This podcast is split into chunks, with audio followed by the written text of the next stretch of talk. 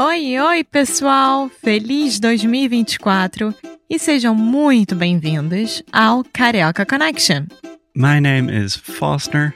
I'm an American learning Brazilian Portuguese. And as always, I'm here with.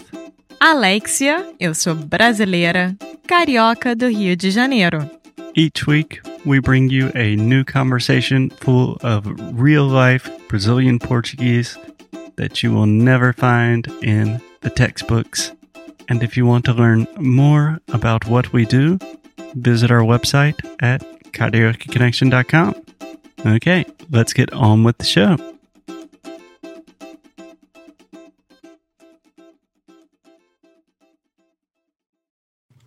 Hey guys, it's Foster. This is part three of a three part series about Brazilian politics with Marco Antonio, Alexia's dad. It's a super interesting conversation. I learned a lot. So if you haven't listened to parts one and two yet, I recommend you doing so now. So without further ado, let's get started with the show. Então eu tenho duas perguntas para finalizar. Ah, a primeira pergunta eu tenho vários alunos. Você já falou da ditadura. Eu tenho vários alunos meus que falam que eles viveram melhor durante a ditadura comparado com hoje em dia. O que você acha disso? A gente tem um cachorro. É, tem um cachorro aqui chamado Ketchup que deu uma opiniãozinha aqui também. É, é uma questão, honestamente, pessoal. É, os seus alunos provavelmente são de classe média, classe média alta. Então, realmente, eles viveram é, 20 anos atrás, o Brasil era outro, era tudo muito mais fácil. é, todos os índices de, de- de- de criminalidade, etc., eram mais baixos de uma forma natural. É, existia uma ordem no país, é, é, deixa eu dizer aqui, bem e mal, existia uma vida que se casava, se tinha filho, se trabalhava, as coisas iam relativamente bem, a economia ia relativamente bem, mas para falar mal, na época do Mussolini na Itália, no fascismo, em 1930, também se dizia, tinha um ditado lá que dizia o seguinte: ah, no fascismo os trens chegavam no horário, ou seja, as coisas funcionavam. Funcionavam, mas liberdade zero.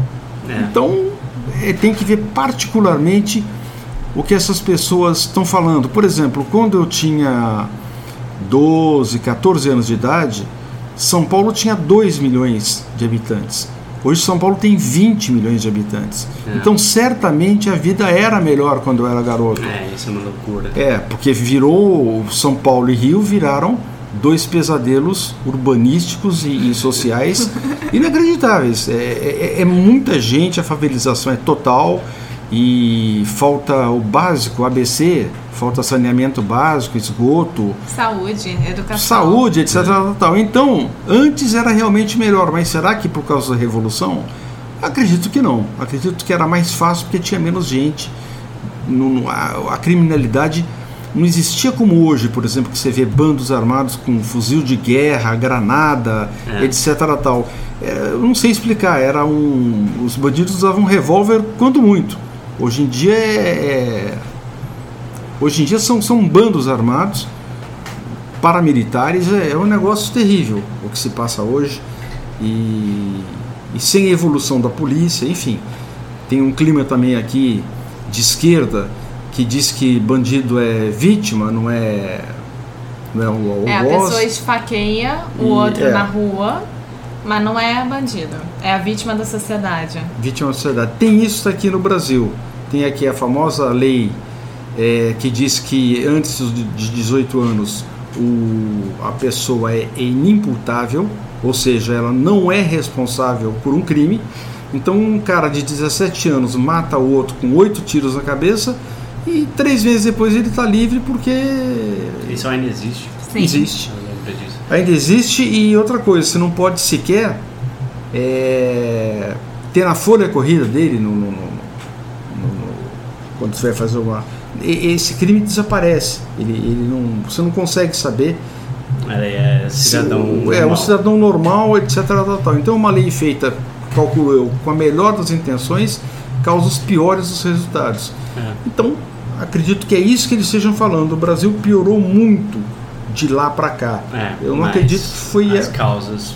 as não causas são podem ser necessariamente. é, podem ser diferentes e sempre lembrando do nicho onde eles viviam, na classe média, classe média alta, mais pobre, como é que era o negócio, porque É, isso tudo faz muita diferença. Tá, isso foi uma resposta excelente. Obrigado. E a última pergunta é. Tá, pensando no futuro, tipo 10, 20 anos no futuro, é, você é otimista ou petimista? É, pessimista? pro- Petimista foi ótimo. Pessimista pro, Foster, pro país. Pensando é, peraí, uma, filha, uma né? coisa é uma coisa é meu desejo. Meu desejo é que minha filha possa viver num Brasil 10 vezes melhor, tem tudo para isso, certo?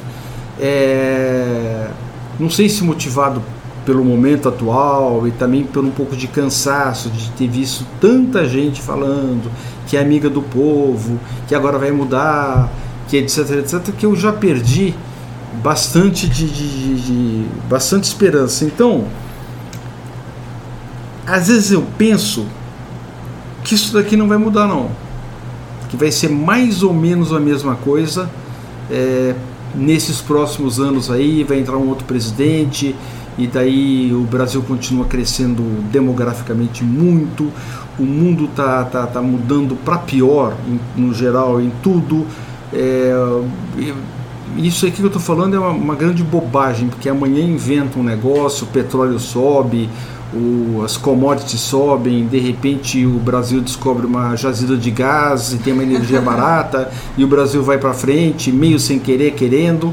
É, é dificílimo fazer previsão. Então, resumindo, eu espero, eu rezo que sim, principalmente por vocês dois que vão ficar, né? É, a nova geração. Agora, honestamente, eu acho que a coisa vai ficar por aí. Um pouquinho melhor, um pouquinho pior, mas, É. mas é por aí. Como é que eu resolveria isso? Com uma coisa chamada educação.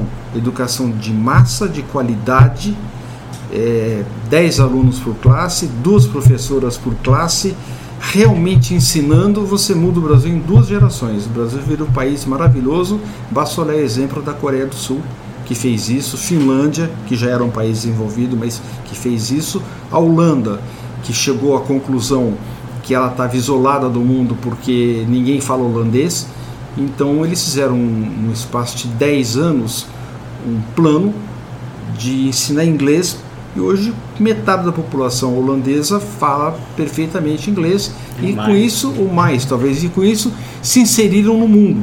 Estou falando inglês porque inglês é a língua é, universal, né? a língua do computador, a língua do futuro, inclusive.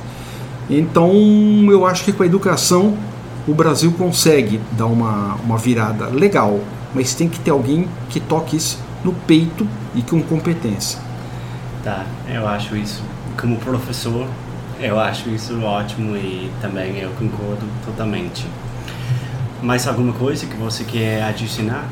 Não, não, não porque a política é um assunto muito é, é- é chato, é, é- não é insuportável. É- é- a gente fala muito e a opinião do outro sujeito é, é completamente diferente. É, se hoje eles em dia tá colocarem muito polarizado, né? É. Você não consegue nem dar opinião, por exemplo. Você sair com a camisa vermelha na rua já quer dizer que você é a favor do PT, do Partido dos Trabalhadores, da, da presidente que está sofrendo impeachment. E aí tem gente que vai sair te xingando na rua, ou se você falar que é contra o governo atual, vai virar e falar, então você não é a favor do, dos mais pobres. Você não, não quer cuidar deles. É. É uma loucura generalizada. Até a gente pediu um pizza ontem à noite e foi xingado, né? Eu pedi As uma pizza ontem e me falaram que eu tinha que ser radicais. mais bem educada já que eu nasci num bairro de classe média.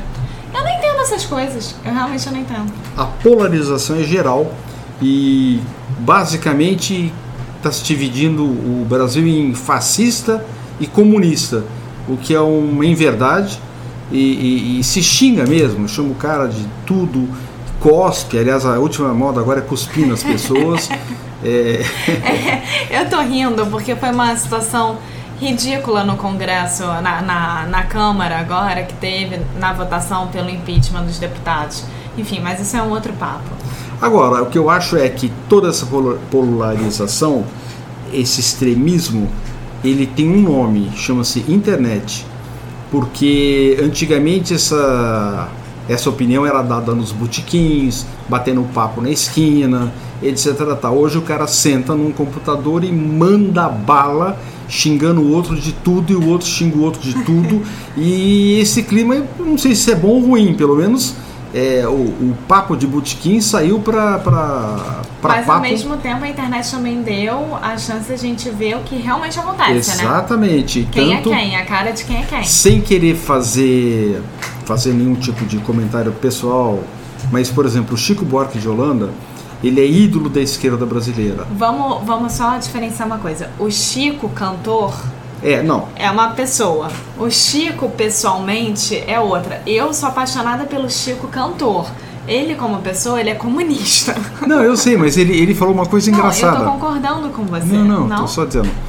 Ele, ele falou uma coisa engraçada. Independente de quem ele seja, ele, antes da internet, era assim o ídolo do Brasil e, e continua sendo o ídolo do Brasil, mas só que ele não sabia quantas pessoas não gostavam dele pelo fator político. Então ele, ele falou na televisão outro dia, ele falou assim, eu levei um susto, porque o que eu fui xingado na internet, eu falei, gente, eu achava que todo mundo gostava de mim. Então é isso aí. É, cada vez mais as pessoas separam o artista do, do homem político, da opinião política. É, tem novela que cai de audiência porque a atriz é a favor do PT. É, é uma loucura. É, uma um loucura. boicote. É né? um politicamente correto dos dois lados. É, virando assim tipo uma guerra. Aqui no Brasil o pessoal chama de Fla-Flu. Fla-Flu é, é quando se encontram dois times de futebol, Flamengo e o Fluminense, então, um clima assim de guerra, de, de muita disputa, a gente chama Fla-Flu. O Brasil virou um Fla-Flu. Só que os times no, no, no campo não estão jogando. É um Fla-Flu com o estádio vazio. Ah, eu acho que foi bom esse, né? Deu para dar uma imaginada geral no atual esquema Com certeza. Do, do, do Brasil. É, eu peço desculpas porque esse assunto é chato. Eu falei aqui tive que me forçar para falar porque o meu saco está na lua. Eu não aguento mais. Eu queria. O que, que você quer, Marco? Eu queria que o Brasil funcionasse. Só isso estava bom, sabe? Que as coisas dessem certo no nosso país. Não precisa ser assim com dois arco-íris no céu. que as coisas funcionassem, os aposentados fossem pagos, uh, houvesse uma demanda crescente de trabalho, que, que a escola fosse boa é, que a, as universidades realmente tivessem um padrão elevado de, de, de, de enfim. Eu, é, eu queria que o Brasil é muito funcionasse. mais importante a Copa e as Olimpíadas do que outra coisa. É, aí então vem o pão e circo do PT, que jogou aqui a Copa do Mundo, onde nós tomamos 7 a 1 da Alemanha. É, um beijo para os alemães. Fizeram, Tá, Fizeram Copa do Mundo e as Olimpíadas, a gente vai ter que fazer outro podcast. Vamos. Totalmente. Vamos. Mas enfim, só, só para dizer que é, um monte de estádio superfaturado, todo mundo roubou muito e hoje são elefantes brancos olhando para o nada e nós olhando para eles. Então, é tudo propaganda. Propaganda, marketing do PT que o povo na cabeça deles gosta de futebol, samba e não sei o que, e a gente vai levando. Eu acho que não é por aí e eles estão começando a entender que não é por aí mesmo. Eles estão apavorados, jamais podia imaginar o Lula à beira da prisão ou a Dilma indo a presidente, indo até a, a ONU para falar que está tá, sofrendo um tá golpe. sofrendo um golpe no Brasil. Na ONU, nos Estados Unidos. Gente. Graças a Deus não falou isso, mas depois falou para jornal. E resumo, é, é, é, é, eu me perdi um pouco aqui. Eu não, eu, eu não gosto muito de falar de política, não. É, é, a rejeição que eu sinto, eu acho que é que todo brasileiro, todo brasileiro tem. É isso aí, minha gente. Vamos cortar que. Não, esse foi uma resposta ótima, uma resposta longa com para uma pergunta uh, curta, mas eu acho que Isso queria dizer que você é mais pessimista do que otimista, né? Mas eu sou, sou, sou otimista no desejo e pessimista na realidade. Tá, eu também. Então, um, Tirando muito isso tudo, obrigado. continue visitando o Brasil. Eu juro que vocês vão gostar. O lugar é lindo, Não, o povo é é ótimo. ótimo. Não tem, vocês não vão ter problema algum. E desculpem pelo meu cachorro que está aqui do lado reclamando. e é isso, gente. Um beijo grande. Tchau, tchau. Tchau, tchau, bye bye. Obrigado. Tá legal. Muito obrigada por ter escutado mais um episódio aqui do Carioca Connection. If you're still listening, we imagine that you are pretty serious about improving your Brazilian Portuguese. That's awesome. You should check out our website at cariocaconnection.com to learn more about our online membership, the CC Club. Some special students get personalized coaching with me and Alexia. So if you want to hang out with us and really improve your Portuguese in 2024, Agora é a hora. Então é isso, pessoal. Até o próximo episódio.